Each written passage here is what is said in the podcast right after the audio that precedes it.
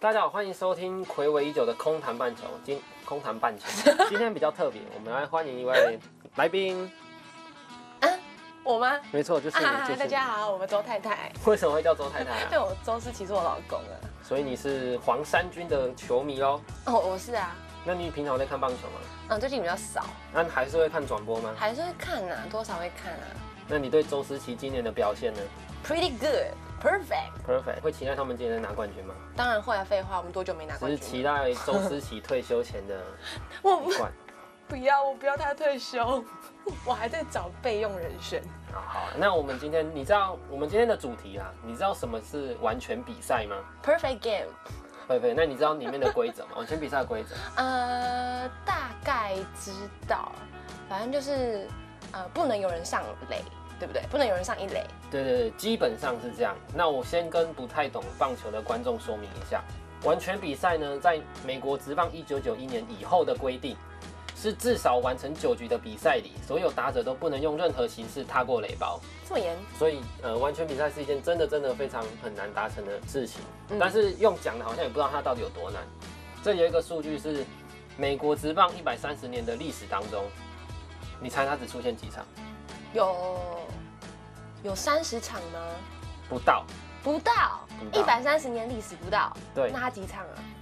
只有二十三场。这么少？对，而且你要知道，美国职棒一年他打了一百六十二场比赛，嗯比中华职棒多了四十二场。然后多的是十二场还，对，这么然后难只出现了二十三二十太三少场完全了比赛。吧？那日本职棒的部分，因为日本职棒比较少涉猎，然后我查到资料是日本职棒最后一次完全比赛是在一九九四年，二十年前是，几年前啊？二十啊二十二十六多年，二十多年26，，二十六。好，那中华职棒也有一场啊，就是最经典的，我们待会会提到。那我这边就想要来聊一下经典中的经典，就是这几年来，一九九一年之后，我比较印深、印象深刻的完全比赛。一九九一年之后，一九九一年之后，一九九一年之后，其实也不少场啊，不少场。那所以二十哦，你是说不包含美呃包含美国在内吗？对对对，就是全世界的对对，全世界的，全世界的。但是我只会讲美国职棒跟中华职棒，因为我只懂比较懂这两个。对，然后有一场是在一九九八年，有一个叫 David Wells，他在洋基队。嗯，那这场比赛会印象深刻，是因为 David Wells 这个人，他在自己的自传写说，他在投这场完全比赛之前，他是喝酒上场，他有喝醉酒吗？诶、也有可能他很醉，然后才投出完全比赛。 所以就是每个告诉每个队员说，就是你要比好，一定要喝酒，是不吗行啊，不能喝酒，不能喝酒。好，那 David Wells 还有一个比较让让大家比较，哎、也不能说让大家，应该说他有跟 Roger Clemens 结下一个梁子。哎呃，这这这件事情应该是杨基迷会比较清楚的啦。那个梁子其实是那个杨基一直想尽办法想要把 Roger Clemens 拉进杨基队，嗯，然后因为因为他是 Roger Clemens 是一个在美国中是非常强大的投手，他拿过了七次三奖。其实什么？赛扬奖，赛扬奖是美国职棒投手的最高荣誉。哦，对，然后杨基那时候想尽办法要把他从蓝鸟队拉过来，然后就把 David Wells 交易出去，交易给蓝鸟。然后这件事情就对 David Wells，就是 David Wells 对对这件事情还是耿耿于耿耿于怀怀啦，对啊。那接下来下一场，到了二零零四年，Randy Johnson 这个他自己说自己是第二名的投手，应该没有人敢说他第一名了。哦，这么猛啊！兰他迪有做强什么森事迹？他就是一个很强，超过三百三百胜的投手，然后他的球速可以超过，应该是超过一百，我没记错的话，一百英里，对啊。但是这场完全比赛，我我相信可能 YT 上很难找到，因为 YT 上都只看得到他投球，然后把一只鸟砸 碎。这个这个很可怕哎、对啊，大家比较印象深刻应该是这个。那再到瞄了准那个鸟嘛，运气，运气就是鸟刚好飞过来，然后球飞过来直，接把那鸟打死。然后那个鸟就不见了，就哇，碎掉了。大家可以上网去查一下那个好可怕哦！那个影片。Roy Holiday 这个球员，我相信，呃，我有听过，对王建民时期的球迷应该会应该会对这个人印象深刻。他就是声卡球大师，然后那个时候王建民称为声卡球王子。哇，对啊，然所以后谁比较厉害？大师诶个人认为是大师厉害一点点。他是在对佛罗里达马林鱼，他在费城人的时候，对佛罗里达马林鱼也是投出完全比赛。他跟王建民比较不一样的地方，其实是王建民也是伸卡球很强，嗯然后他也是伸卡很强，但是不一样的地方是。哈雷德他还有曲球，然后还有卡特球，而啊且球种比较多。，对，都是联盟比较顶尖的。嗯嗯，对，但是后来很可惜，因为他退休之后开开自己的那个自自驾无人机，然后去世了。哇，好悲伤、哦。对，就蛮蛮可惜的一个人。然后他应该是最大的遗憾，也是他这辈子没有拿过任何冠军。你说他在他队上吗？对，在他在他的生涯没有拿过冠军。他在蓝鸟队时期也没拿过冠军，然后在费城人时期也没拿过冠军。然后就走了。对，但他两个联盟都有哦投过，哎、都有拿过赛扬奖了，是一个真的是很强很强的投手。接下来下一场，我想要聊到 McCann，他是在旧金山巨人队的投手。嗯，他的这场完全比赛是一个记录，因为十四 K，他拿了十四个三振，是所有完全比赛里面的三振数最高的。十四 K 一场比赛里面。呃，完全比赛所有的完二十三场完全比赛，他的三振数是最高的。哦，那为什么会特别提到这个球员？因为这个球员其实一直被压在巨人有有一个光环底下啦。嗯，那个时候有一个，那时候就有一个王牌投手叫做 Tim l i n s i c a 然后台湾给他的绰号是美职陈汉典，啊因为他因为长得很像陈长得汉很典像陈啊。汉典。那因为就是 m c c a n 就是一直很稳很稳的投手，但是队上有一个呃更出，就是那时候表现更出色的投手的时候，他的光环就没有那么大。嗯，那最后他的职棒后期其实也蛮蛮蛮落落寞还是落魄，就是一直受伤一直受伤，然后三十二岁就退休了，啊，这样算年轻吧，在美职里。算蛮年轻的投手。而且我以前很喜欢他，因为我还会学他的投球动作投球，我就很喜欢很喜欢这个选手。但是后来很可惜，真的提早退休。但我觉得美很奇怪，因为美国不是那种科学化训练吗？那为但什么但就还有些痛痛人啊，痛痛人是对怎样啊，，痛痛人就是不管怎样他都会受伤， 尤其是拿到大合约 之后，是命中注定吗？嗯，应该算命中注定，你也可以哦说他故意吧。有一个最有名的是 Pavano，以前在呃洋基队，然后哎、前面我忘记在哪一队了，然后洋基花了很大很大的合约去签他，后来他就受伤了。啊，那杨基不就白签？对啊，然后后来他的红合呃、在洋基的合约结束之后，他去投另外一队，然后又投很强，又一边很厉 害，然后之后某一队又跟他签了大约，然后他又受伤了，他是跟那个签他的队有什那么他仇、啊他就他就不用投球就可以赚很多钱，为什么？因为签了大约，然后他受伤了就养伤，啊然后洋基就亏嘛。很但多钱啊很，早给。对啊，洋基洋基因为以前以前的洋基队是喜欢撒大钱的球嗯队，嗯然后大部分都会换一些痛痛人回来。嗯，就是杨基的宿命。 对，因为有的人其实是我的我的推测是他他们要为了要赚合约，所以他们会很拼的那个上个球星，然后赚到那个合约之后，那个那个伤就忽然慢慢出现。哦，对啊哦前面拼太辛苦了。对啊，好，然那后接下来呢？接下来就是离现在最近的一场完全比赛，是在二零一二年的水手队，当时的投手叫做 Felix Felix Hernandez，不好念哦。嗯，那时候大家，嗯、台湾都给他称号叫国王了，但我不知道为什么叫国王，为什么跟他名字有关吗？我不知道哎、但但大家都都叫他国王。他很他他的那时候他的比赛很特别，就是他在上场投球的时候，他的呃左外野左外野那一区嗯，的的界外区那边会有一区是他的球迷，然后大家都穿着黄色衣服，然后一坨人在那边。嗯有密集恐惧症的人就不要看那一区，很可怕，是超团就是结。很很很恶心， 很密密麻麻的。后来好像那个那个谁啊，Aaron Judge，洋基队的 Judge，他在他的右外也有一一袭法官席，就是所有人都会戴着那种法官帽，为什么？就是可能支持故意的支吗持自己球员的方法 吧。然后 Felix h e r n a n d 这个球员，他就是堪称最悲情的赛扬奖投手。为什他么在叫最悲情？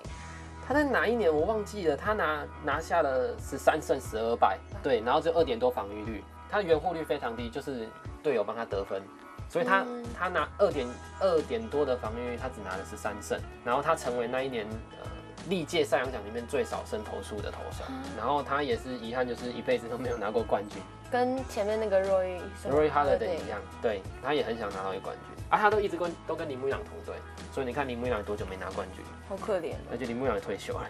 完全比赛不是超难，对，完全比赛很难，但是就是因为它好，因为完全比赛你会发现，完全比赛里面手背，因为不能失误嘛，手背控球什么的都是都是非常的重要，嗯，所以你会看到，哎、可能几乎每一场完全比赛都会有一两个很漂亮的美技。所以跟他个人没有什么太大的关系了。没有啊他就控球很准，然后大家都打不到他的球，啊反正完全比赛哦那基其本实就已经上。很厉害了啊。对啊，完全比赛基本上就是没有人碰得到他的球就对了，都都打不好这样。好，那最后一场台湾总有了吧？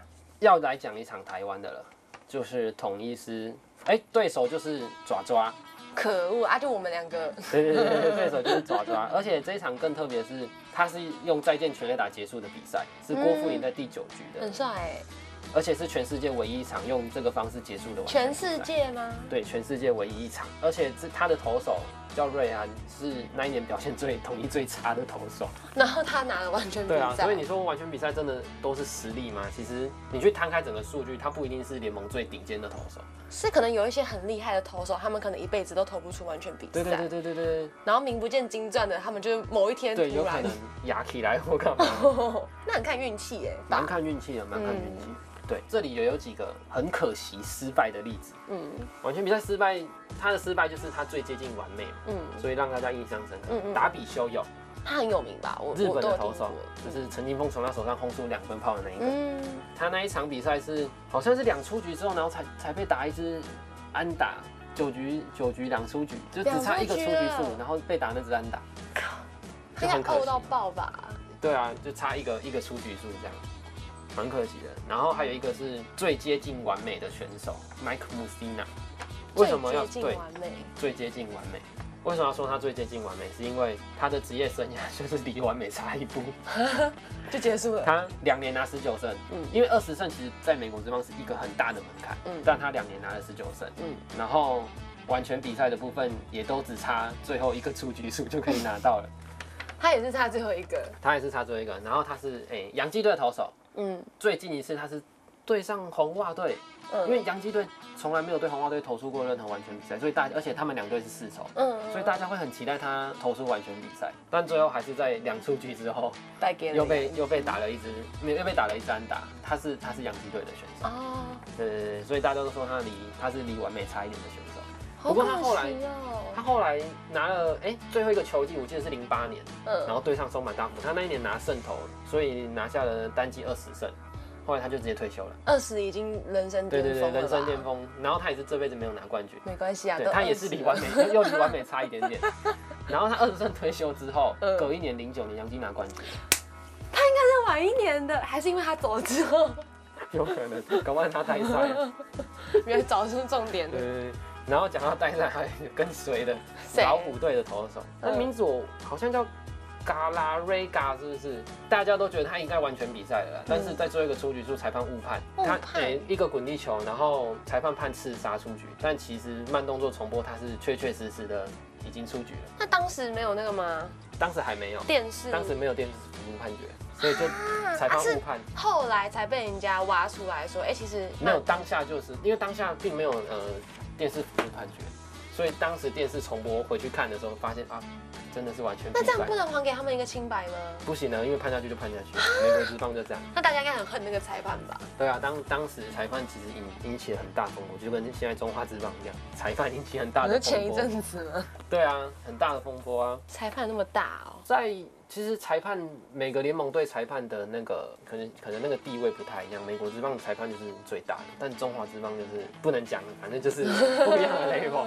对啊，差很多啦。啊，那这样裁判很重要哎，对啊，所以所以其实他这这几年就一直一直要求说要把把那种高科技的设备挪挪到裁判，比如说电子好球带，或是可能更多的摄影机去去拍那个比赛，然后让他电视辅助判决有更多的空间。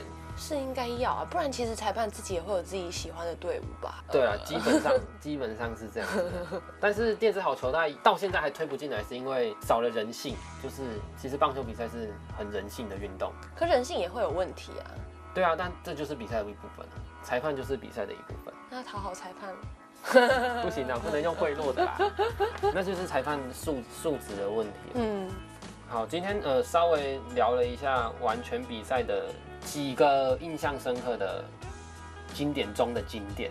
David Wells，对，所以下次如果你遇到有机会完全比赛的的那场赛事，你可以稍微特别记录一下，特别记录一下，特别拿手机起来录影或是干嘛，但真的是因为你见证了历真史的是对对对对。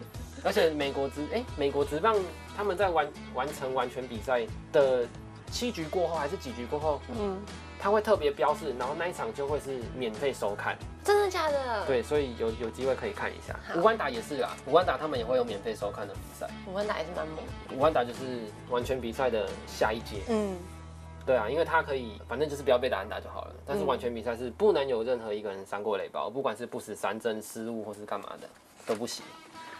好，那如果喜欢我们的影片，诶、喜欢我们的声音不对，喜欢我们的 podcast 就五星按赞、推爆、订阅，好不好？好，下好次见，拜拜。拜。